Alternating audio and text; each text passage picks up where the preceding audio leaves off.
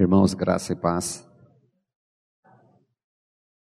Uma alegria poder abrir a palavra do Senhor e crer que nós precisamos de revelação, não de instrução, mas de revelação do Espírito. Vamos orar.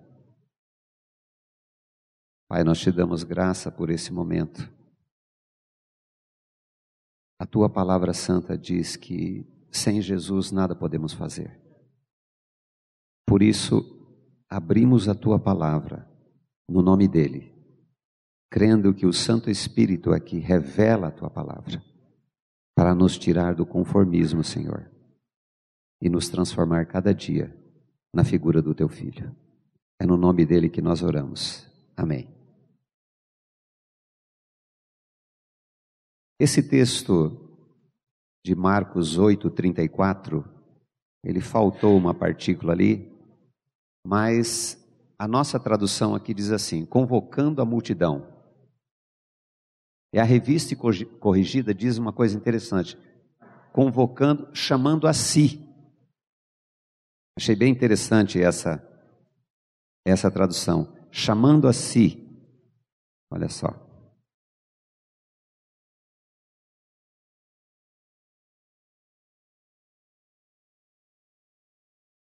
Chamando a si a multidão. Jesus está nos chamando para Ele. Mais do que um conjunto de ensinamentos, mas para Ele próprio. O homem nasceu cheio de si mesmo, com grande capacidade de resolver seus problemas, ciente que o melhor ele sempre escolherá. E com esse ser superior ninguém pode, a alma humana é marrenta e inabalável em sua sina de autodependência. O homem é o máximo, segundo o seu autoconceito, e procura liberdade em tudo.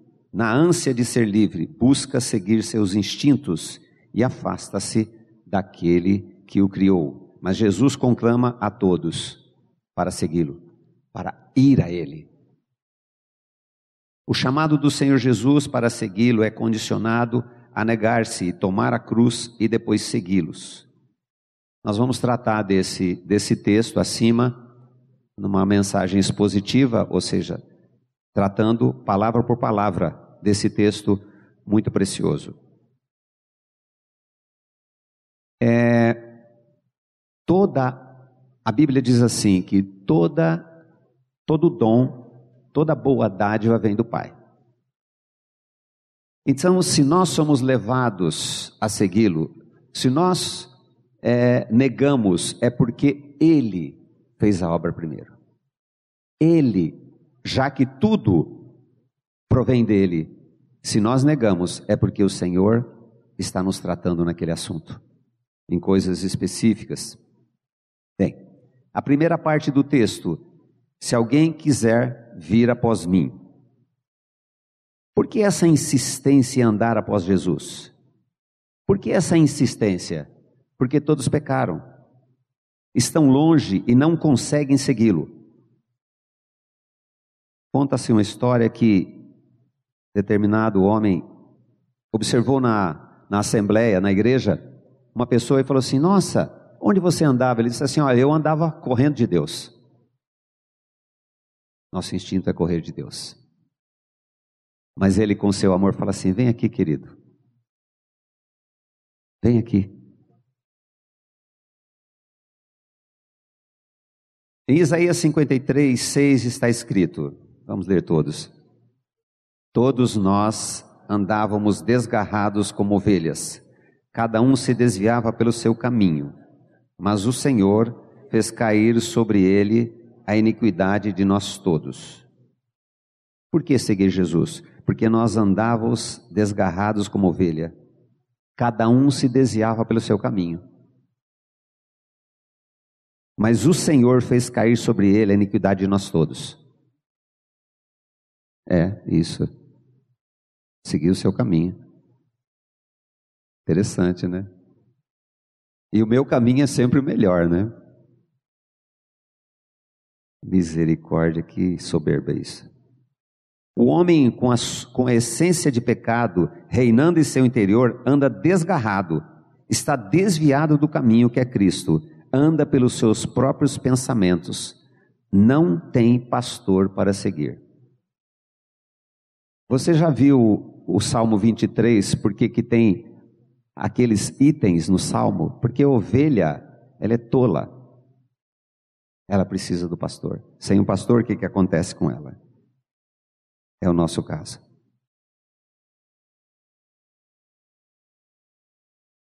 Não podia seguir Jesus e andava sob a direção de quem?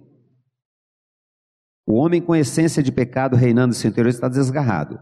Não podia seguir Jesus e andava sob a direção de quem? Bem, ele faz seus próprios caminhos, sempre acha na posição certa,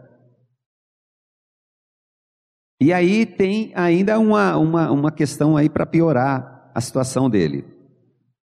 Efésios 2, 2 e 3 responde: ele andava na direção de quem? Vamos ler. Em que noutro tempo andastes, segundo o curso deste mundo, segundo o príncipe da potestades do ar, do espírito que opera nos filhos da desobediência entre os quais todos nós também antes andávamos, nos desejos da nossa carne, fazendo a vontade da carne e dos pensamentos, e éramos, por natureza, filhos da ira, como os outros também. Fechou um pacote terrível aí, né? Uma oferta terrível. No curso deste mundo, segundo o príncipe das potestades do ar, do espírito que opera nos filhos da desobediência, desejo da nossa carne, fazendo a vontade da carne dos pensamentos. E para finalizar, filhos da ira. Como esse homem vai seguir Jesus? Todas essas, aleluia, todas essas, essas não qualidades, né? Levam o homem à perdição. Ele já está na perdição. Como podemos seguir Jesus? O curso desse mundo é avesso ao reino de Deus. Seu guia é o príncipe das potestades do ar, que é o maligno. O Deus deste mundo perverso, o diabo. Ainda tínhamos a carne e os desejos, os pensamentos, e não nascemos filhos de Deus. Não havia como seguir Jesus.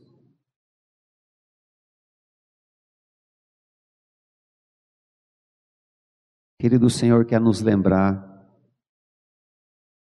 de como a Sua graça foi maravilhosa conosco. Contra todas estas coisas que são realidade, irmãos, são realidades, certo? Que elas só podem ser, é, é, não podem ser contestadas mas são aprovadas e aceitas quando realmente o Senhor vencer nossa vida. Porque esta era a realidade. Você vivia, nós vivíamos nesse mundo desta maneira e achávamos até que éramos melhores que os outros. Mas aprove a Deus mandar Jesus Cristo para que ele fosse nossa vida para que Ele nos tirasse desse emaranhado que nós nascemos. Terrível. Jesus nos chama a andar com Ele. É interessante, o Deus da graça, o Deus maravilhoso, poderoso, chama você e eu para andar com Ele.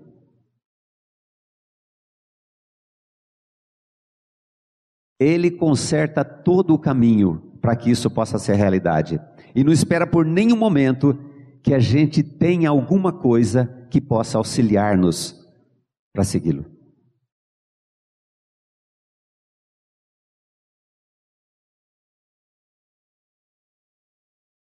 Mesmo parecendo que somos bons, estávamos sob a direção do maligno. Agora, um texto mais claro sobre esse aspecto, a direção do maligno.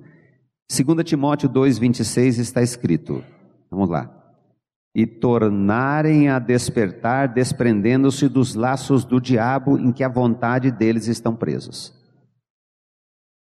Esse texto diz que nós andávamos no desejo da nossa carne, segundo os pensamentos, e a nossa vontade estava presa aos laços do diabo. Eu me lembro de um testemunho de Mark Chapman, quando ele ele se espreitou ali de bar, atrás do muro do edifício Dakota em Nova York, espreitando a saída de John Lennon. E dentro dele, ele contou na prisão que uma voz dizia assim: mata, mata. Ele dizia assim: como eu posso matá-lo? Ele é meu ídolo, eu amo John Lennon. Mata, mata, mata. E ele realizou aquele intento em que a vontade deles estão presos.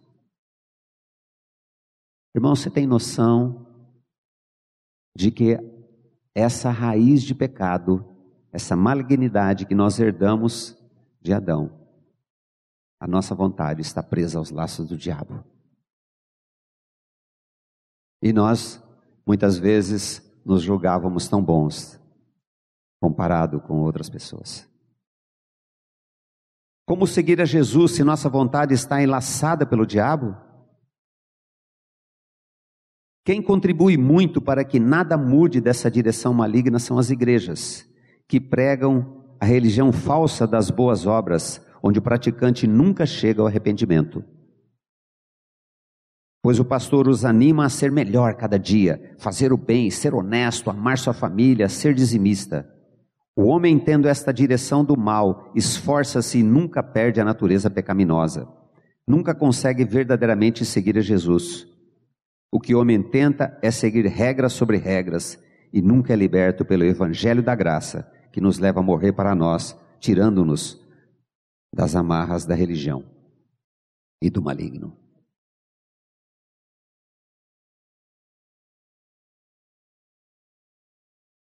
Pregadores que estão incentivando as pessoas a serem melhores. E o caminho da cruz. Aquele que carregava sua cruz sabia que ao final ele perderia sua vida. Uma religião em que os melhores da igreja estão muito aptos a serem os primeiros não no reino de Deus. Mas é uma mensagem é, agradável, onde o ego é insuflado. E uma pessoa que tem o carisma de incentivar os outros, ele consegue muita coisa. Mas só que não consegue ser salvo, não consegue chegar ao reino de Deus, não consegue ser liberto pastor Abuchain pregando numa igreja e um homem muito requisitado na igreja, muito bem aceito na igreja. Quando ele terminou a pregação, ele saiu lá na porta e disse assim: Eu nunca mais volto nessa igreja até Deus resolver o meu problema. Todo mundo se assustou naquela igreja, porque era um homem muito querido na igreja, que tinha um passado muito ruim.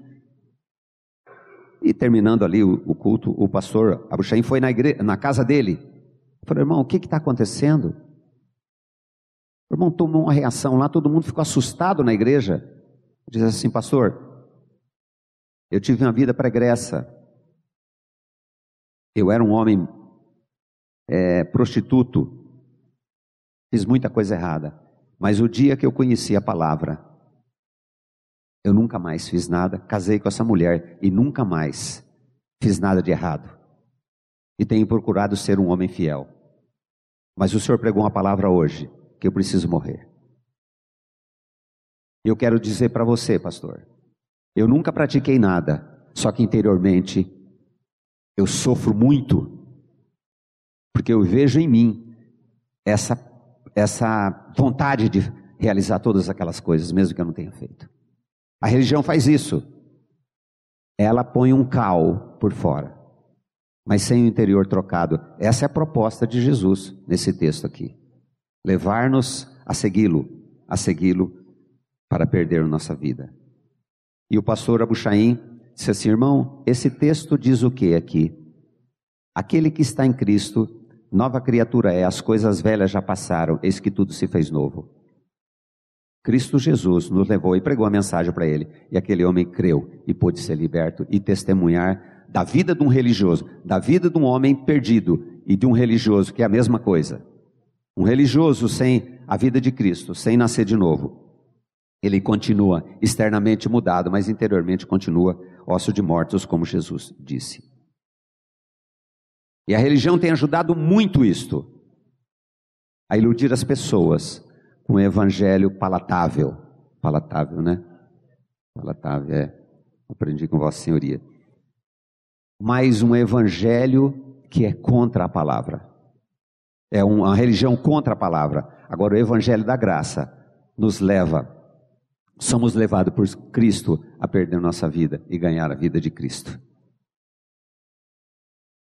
João Calvino declarou: o significado é que ninguém pode ser considerado como discípulo de Cristo a menos que seja verdadeiro imitador dele, então disposto a seguir no mesmo caminho.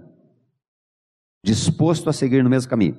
A sequência desse texto aqui, de, de Marcos 8, Jesus estava preparando os discípulos, preparando-os para falar sobre a sua morte e ressurreição foi uh, esse texto antecedido quando Pedro fala assim: Não, Senhor, não acontece, não, não pode acontecer isso contigo. Lembram disso?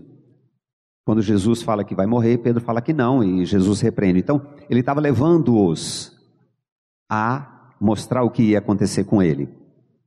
E Pedro não queria, e nós não queremos isso, nós não queremos morrer para nós mesmos. A segunda parte do texto inicial de, de 8,34 de Marcos diz assim: negue-se a si mesmo, certo? Tratamos da primeira parte, agora a segunda é necessário negar-nos a nós mesmos. É preciso não considerar nossos gostos, vontades, desejos e sonhos. O maior inimigo a ser vencido é o nosso torturante ego. Isso num casamento é maravilhoso, né?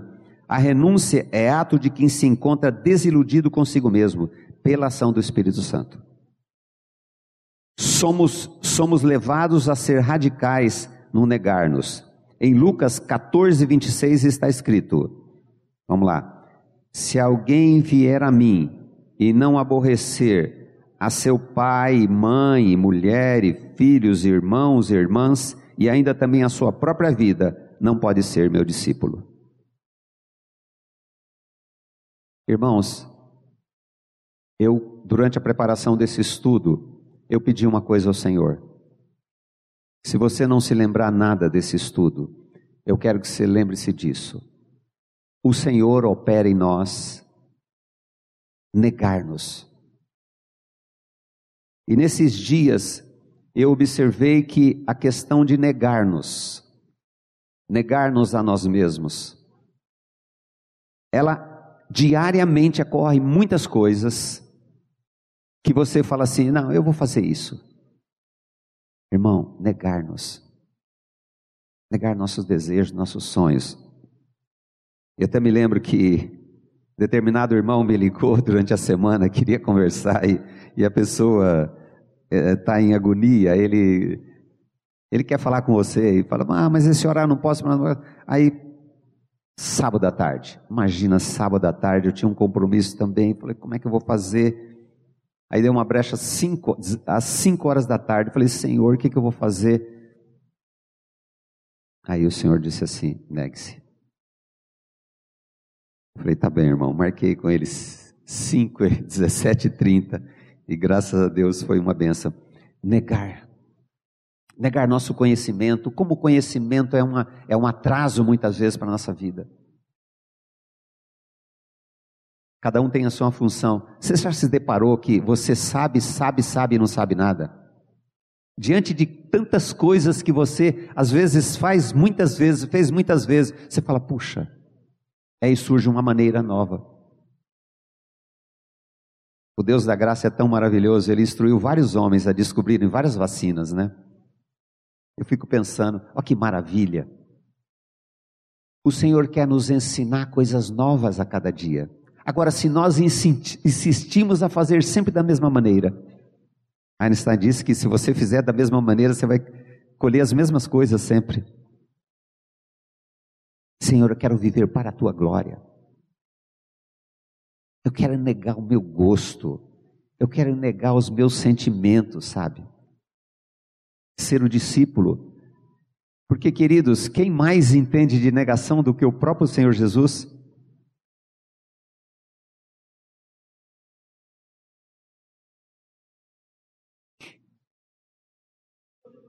Esvaziou-se a si mesmo.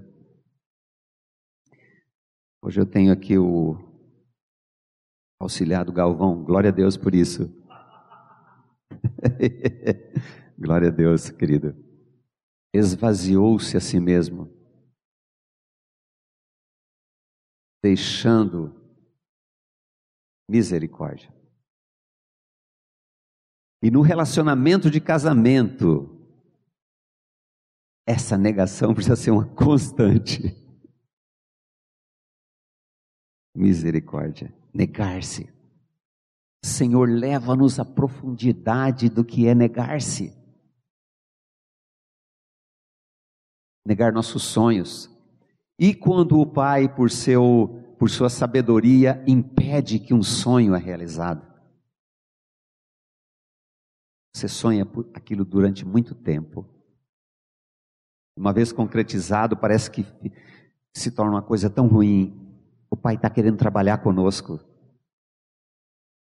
É necessário, é importante que nós tenhamos sonhos. Mas nós precisamos sonhar os sonhos do Pai para nós. Agora, sem negação, é difícil. Sem negação, nós vamos ter muitas decepções com Deus. Nossa, eu tinha planejado as coisas tão certinho, né? Eu vi um testemunho uma vez na igreja que era a pessoa, mas poderia ser eu também. Ele organizou a vida toda dele familiar, aqui nesse lugar. Ele organizou tudo. E a minha esposa disse assim: Nossa, mas esse cara é o próprio Deus. Somos nós, irmãos, organizando a nossa vida. Mike Tyson dizia o seguinte: Todo mundo tem um plano, até que leva um soco na cara. Irmãos, e nós precisamos muitas vezes, dessa graça, desse toque do Senhor. Enfrentar uma parede de concreto e atrás de diamante. Negar-se, negar-se, ir ao Senhor. Senhor, eu preciso ir ao Senhor, eu não tenho condições de ir ao Senhor, eu não tenho condição nenhuma de segui-lo. Lembre-se que todo esse texto é embasado na ação de Deus. Segui-lo por nossos braços. Negar as maiores relações e, por fim, renunciar à própria vida, pois aí reside todo o nosso problema. Deixar o trono e, humildemente, ser sujeitado pela vontade do nosso soberano Salvador Jesus Cristo. Bem, é, vamos agora para ortoplaxia, ou seja, é colocar em prática aquilo que o nosso entendimento já aceitou como verdade. Ou seja, deixar que Deus opere a, o fato de negar-nos na vida prática. Você foi traído, ofendido pelas redes sociais, ou em particular, ou em público. No momento, a reação é de se defender e atacar o ofensor. Eu vejo falar que na, nas famílias é geralmente assim, no relacionamento de casamento. A sua mente analisa o motivo da grosseria. Você fala assim, puxa, mas por que isso, né? Porque logo com você. Não, por que comigo? Quando tem umas, umas, você recebe assim uma, uma grosseria dessa, uma ofensa, sei lá o que for. Por que diante de todos? Diante de todos, aí fica ruim, né? Aí piora. É... O que fiz de mal para essa pessoa?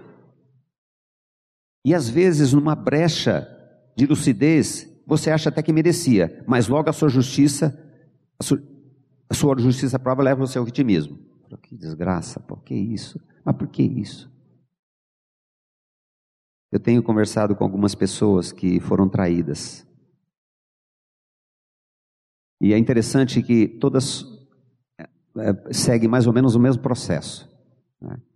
A ira, a raiva, quer ver a pessoa morta, e depois vem esse será, e que, o que, que eu fiz tal, e até o dia que entende que se crê no Senhor Jesus, o Senhor permite uma série de coisas na nossa vida para tratar conosco.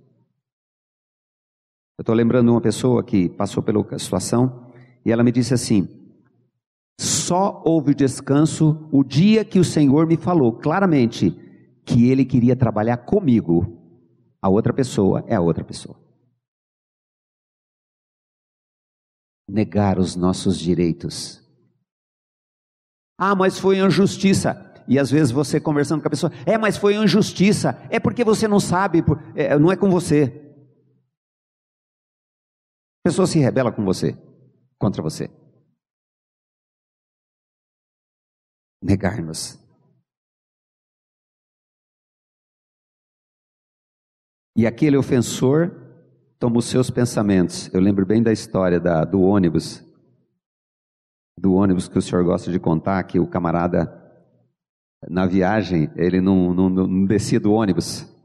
Falei assim, por favor, desce do ônibus, sai da minha cabeça. Então o ofensor fica na sua cabeça. Ele fica marretando você o tempo todo.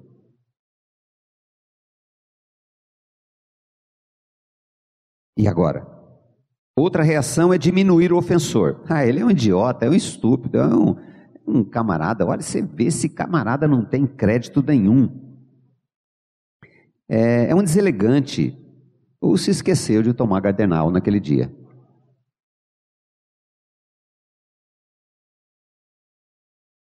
Como se não o Senhor operar em nós a negação? Negar o que eu sou negar o meu status. E quando uma pessoa que não tem o status que você tem, não tem a sapiência que você tem, não tem a cultura que você tem, e diz assim: Olha, eu queria, eu observei uma coisa aqui, é, naquela situação lá, você não poderia ter feito aquilo, você não poderia ter falado aquilo. Isso acontece muito na pregação. Né? E Deus usa as pessoas, né? E às vezes a gente na arrogância fala assim: ah, isso é um, sabe nada. Já tenho passado por várias situações assim. Soberba. Negar-se, irmãos. Negar-se tudo obra da graça. Como ser liberto de atitudes que outrora tomava e que eram sempre de ira imediata ou de ficar remoendo a ofensa por um bom tempo. O perdoar é abrir mão do desejo de revanche ou de autocomiseração. Renunciar à vontade de ver aquele que nos magoou morto ou, no mínimo, muito longe. Misericórdia. Irmãos, nós temos capacidade de discernir realmente o que está acontecendo conosco? Nós entregamos nossa vida ao Senhor. Ele quer ser nossa vida de uma maneira, sabe, prática, maneira grudada em nós, sabe? Ele precisa permitir uma série de coisas.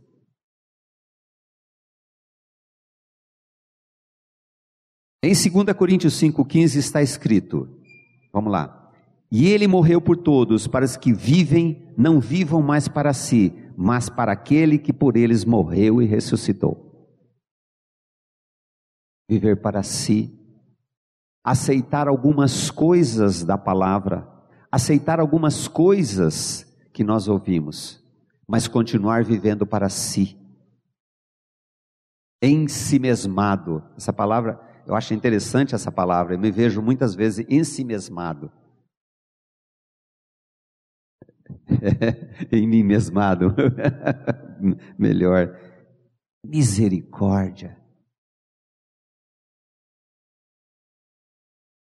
Ele morreu por todos para que os que vivem não vivam mais para si, mas para aqueles que por ele morreu e ressuscitou, por eles morreu e ressuscitou. Ó oh, Senhor, dá-nos anseio de viver para ti. E não há como fazer essa divisão, a não ser pela graça, a não ser por não mais eu. Oh, irmãos, eu tenho um anseio na minha vida. Creio que todas as coisas contribuem para o bem. Creio que sobre minha vida está às mãos do meu Salvador. E não se abalar com mais nada.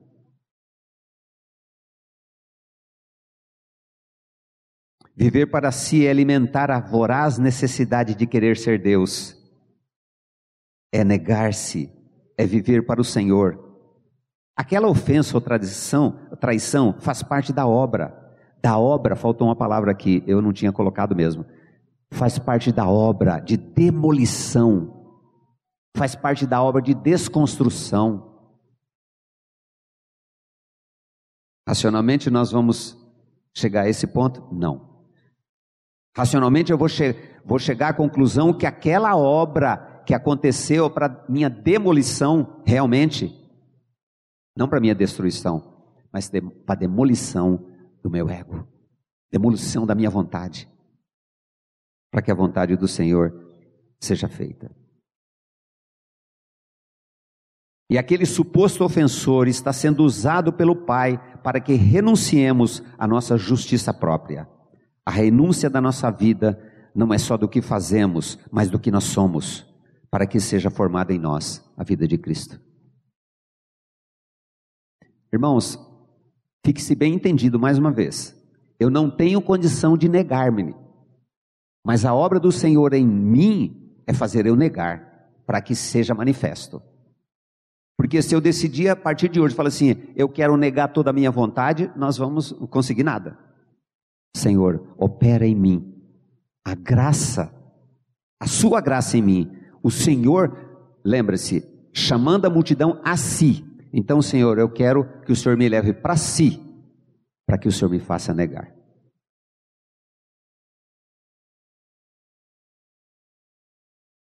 Como viver a vida cristã sem negar-se? Como ser discípulo de Cristo sem renunciar ao desejo de comando da nossa vida? Gálatas 2:20 E vivo não mais eu, mas Cristo vive em mim. Isso é impossível sem o estou crucificado com Cristo. O senhorio de Cristo não se realiza sem a autonegação. O discípulo não milita justamente sem a diária anulação de seus desejos e carregar a cruz é viver Cristo em mim. De uma forma que a renúncia seja praticada pela fé em todas as áreas da nossa vida. John Wesley declarou: Se algum homem estiver disposto a vir atrás de mim, ninguém é forçado, mas se algum se algum for cristão, deve ser nestes termos que ele se negue e tome a sua cruz. Aí eu coloco uma sugestão prática. Toda manhã ore assim: Pai, hoje age em mim, fazendo a minha agenda. Eu não quero fazer minha agenda, quero negar os meus desejos em favor de viver para ti. Entrego-me à tua vontade. Irmãos, que caminhos corretos nós podemos fazer para nós? Eu trabalho há 44 anos fazendo a mesma coisa, não tive capacidade de aprender outra coisa.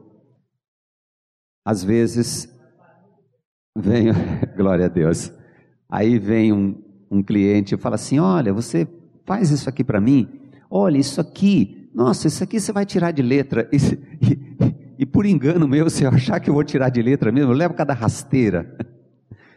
Aí o Senhor tem me ensinado, filho, assim, ó, calma aí, eu vou tentar fazer esse negócio aí direito, porque é, a gente está cada dia aprendendo que a gente não sabe nada. Ah, isso é humildade depois de chegar a quase 100 anos. Eu falei, não é nada disso, não. Isso aí é tratamento do Senhor de coisas práticas que já aconteceram e a gente vê que a gente não sabe. É como, é como Arnaldo César repetir a mesma mensagem que deu certo na igreja, não é? Misericórdia.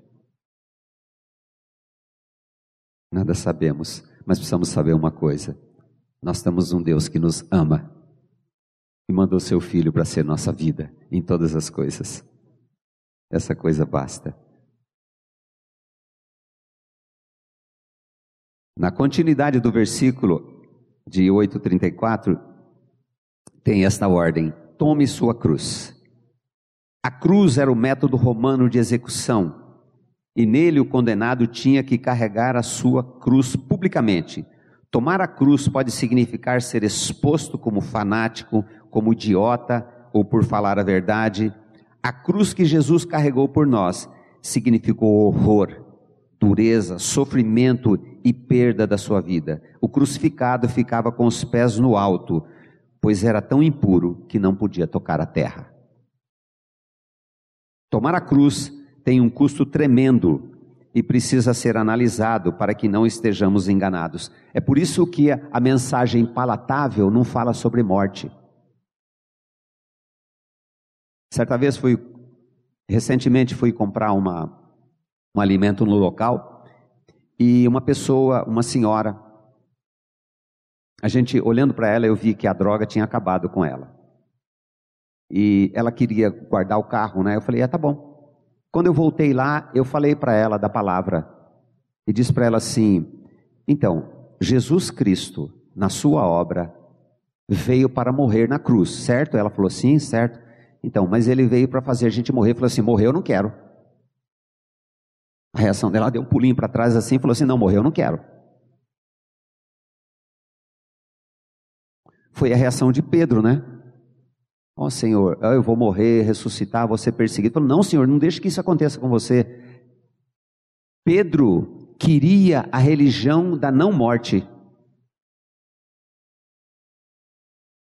Então esse evangelho romântico, ele não precisa, não pode falar da morte, porque morte é uma coisa terrível, mas sem morte não há ressurreição.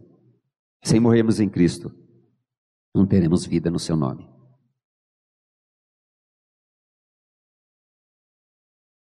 O homem é convencido pelo Espírito Santo de sua essência de pecado. Este mesmo Espírito convence a negar-se, a tomar sua cruz. Tomar a cruz significa identificar-se com Cristo, com a sua missão, com seus sofrimentos e com a perseguição e rejeição que ele sofreu por causa do Evangelho. Todo que toma sua cruz sabe que ao final sua vida será extirpada. A mensagem, o evangelho da cruz, ficou obumbrado durante muitos anos.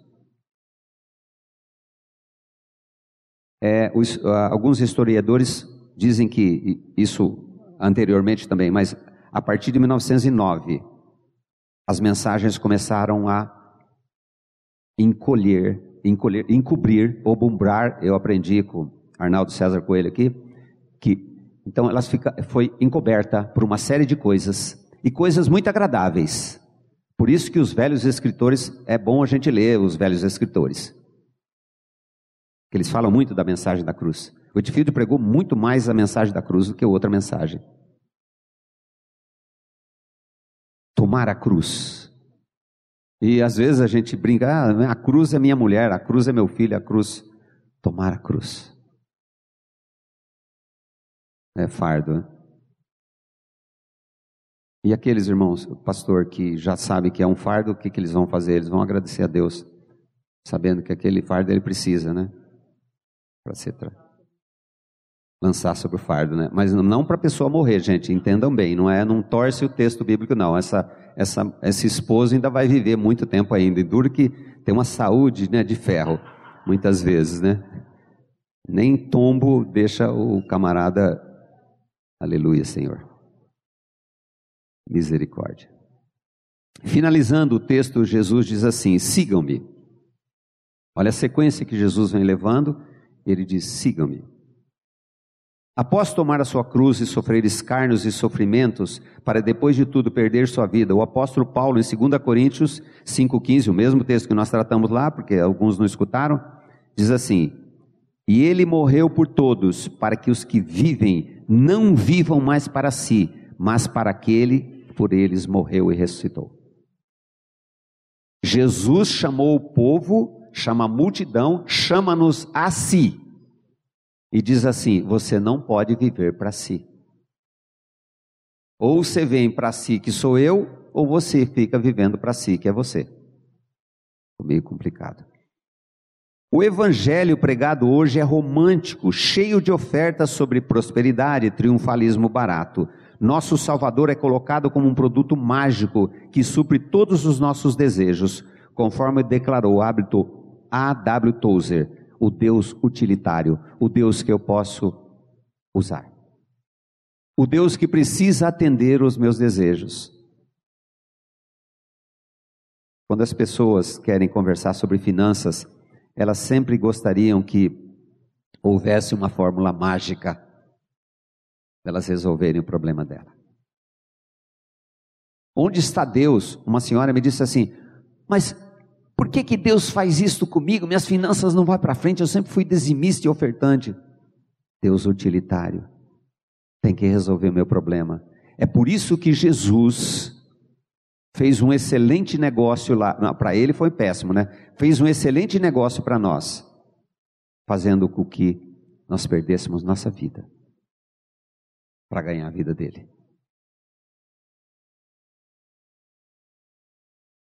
Oi. Se, se eu pulei. Ah, eu já estou lá na frente, perdão. Vamos lá, obrigado, querido. Arnaldo tem os auxiliares, é muito bom. Vamos lá. O texto de 2 Coríntios 4,10 ensina a forma de seguir a Jesus. Vamos lá. Levando sempre no corpo o morrer de Jesus, para que também a sua vida se manifeste em nosso corpo. Levando o morrer de Jesus. Por certo, é, nós hoje vamos ter alguma situação, amanhã nós vamos ter uma situação, Senhor. Eu quero levar nessa situação o morrer de Jesus, para que a sua vida se manifeste. Não mais eu, mas Cristo. A minha vontade realmente é fazer isso aqui, mas eu quero colocar em tuas mãos. Eu não quero fazer minha vontade. Eu não quero nem falar o versículo que eu quero falar, mas eu quero falar o versículo que o Senhor quer falar.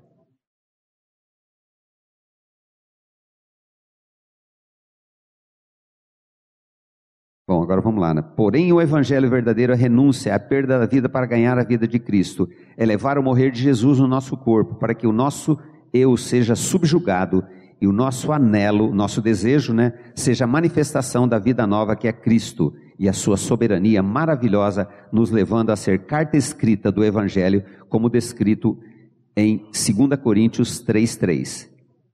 Porque já é, já é manifesto que vós sois a carta de Cristo, ministrada por nós, escrita não com tinta, mas com o Espírito do Deus vivo não em tábuas de pedra, mas nas tábuas de carne do coração.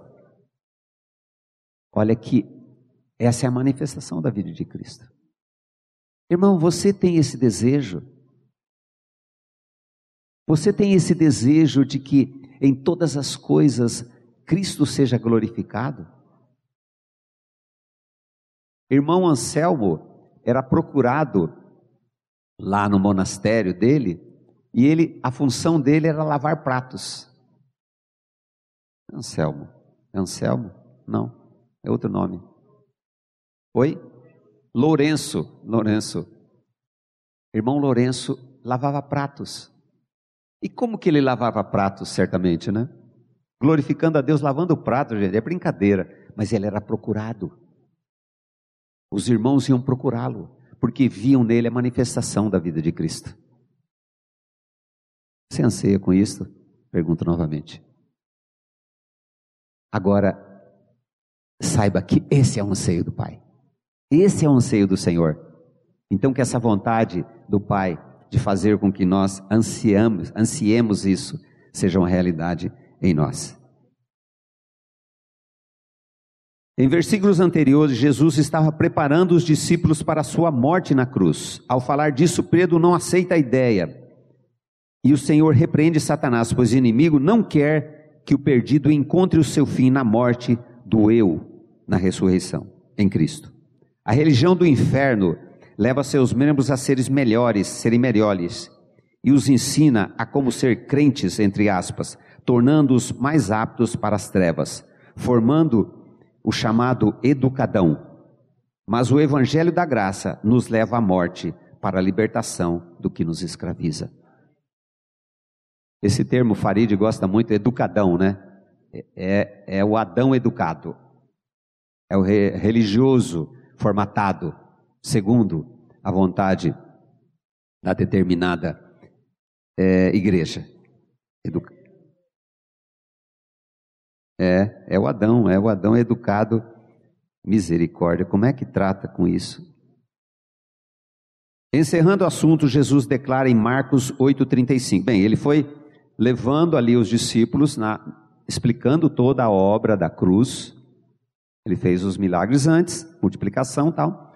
E aí ele fala o 34 e no 35 ele encerra dizendo assim: vamos ler. Porque qualquer que quiser salvar a sua vida, perdê-la-á. Mas qualquer que, por amor de mim, perder a sua vida, a salvará. Irmão, negar toda essa herança maligna que nós recebemos. Agora, viver para si é querer preservar a sua vida. E Jesus disse: preservar a sua vida você vai perder. Mas qualquer que, por amor de mim, perder a sua vida, a salvará. Quantos aqui precisam perder sua vida ainda? Precisa perder a vida. É a lei do perde para ganhar. Se manter, vai perder. E se perder, vai ganhar. Que trabalho maravilhoso de Deus. Livrar-nos de nós mesmos.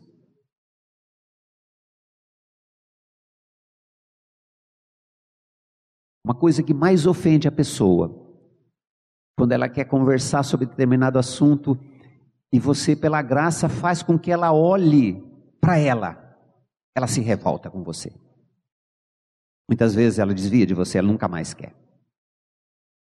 Certa vez, conversando com a pessoa, diz assim: Olha, Fulano, isso aqui, olha, a Bíblia diz isso, diz isso. Tempos depois encontrei a pessoa e ela disse assim: Olha, puxa, estou cada vez pior. Eu falei assim: Olha, mas lembra que nós tratamos lá e você, pelo menos intelectualmente, aceitou a situação? E que, que, por que, que você não se colocou diante do Senhor, o Senhor tratou ali, ele falou assim: Não, é que eu fui falar com outro pastor e ele falou que não sei, até tinha uma oferta por dentro, talvez, talvez tinha uma oferta. E ele falou isso e eu continuei. Falei, sim, então, e agora? É, agora não tem jeito, né? Falei, então, não tem jeito. Porque se tivesse outro jeito, não seria por morte. Graças a Deus que ele prestou atenção na palavra, né? E foi liberto do mal, que somos nós mesmos. Sem renúncia de nossa vida, estamos declarando que a religião do engano, sem a morte do eu, que Pedro queria, é suficiente. Assim, preservamos nossa vida e o estigma da perdição não é anulado. Que o Pai nos revele toda a nossa essência má e leve-nos a negar-nos pelo Espírito Santo.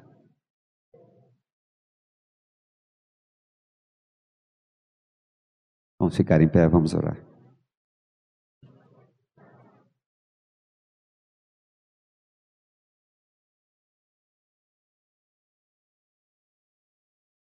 Pai, nós te damos graça. Essa é a tua palavra santa, da qual eu não tenho a mínima condição, Senhor, de expô-la. Mas a minha confiança é no teu amor por cada um de nós aqui em revelar pelo teu Espírito a nossa condição e revelar principalmente o seu amor de nos fazer morrer juntamente com teu Filho Jesus e nos fazer ressuscitar para uma vida nova em que Ele é o nosso tudo. Realiza isto, meu Pai, para a tua glória e em teu nome, Jesus, que nós oramos. Amém. A Livraria PIB Londrina procura selecionar cuidadosamente seus títulos e autores a fim de oferecer um conteúdo alinhado com o Evangelho de Jesus Cristo. Bíblias, livros de teologia, devocionais, literatura infantil, biografias, comentários bíblicos e muito mais. Dispomos também de um acervo de CDs e DVDs das mais de 5 mil mensagens ministradas na primeira Igreja Batista em Londrina. Visite a Livraria PIB Londrina e conheça ainda mais. Livraria PIB Londrina, de segunda a sexta, das 13h30 às 18 horas. Endereço na Avenida Paraná, 76A, próximo ao Calçadão, bem no centro de Londrina. Ligue para 3372 8921 ou acesse o site www.livrariapiblondrina.com.br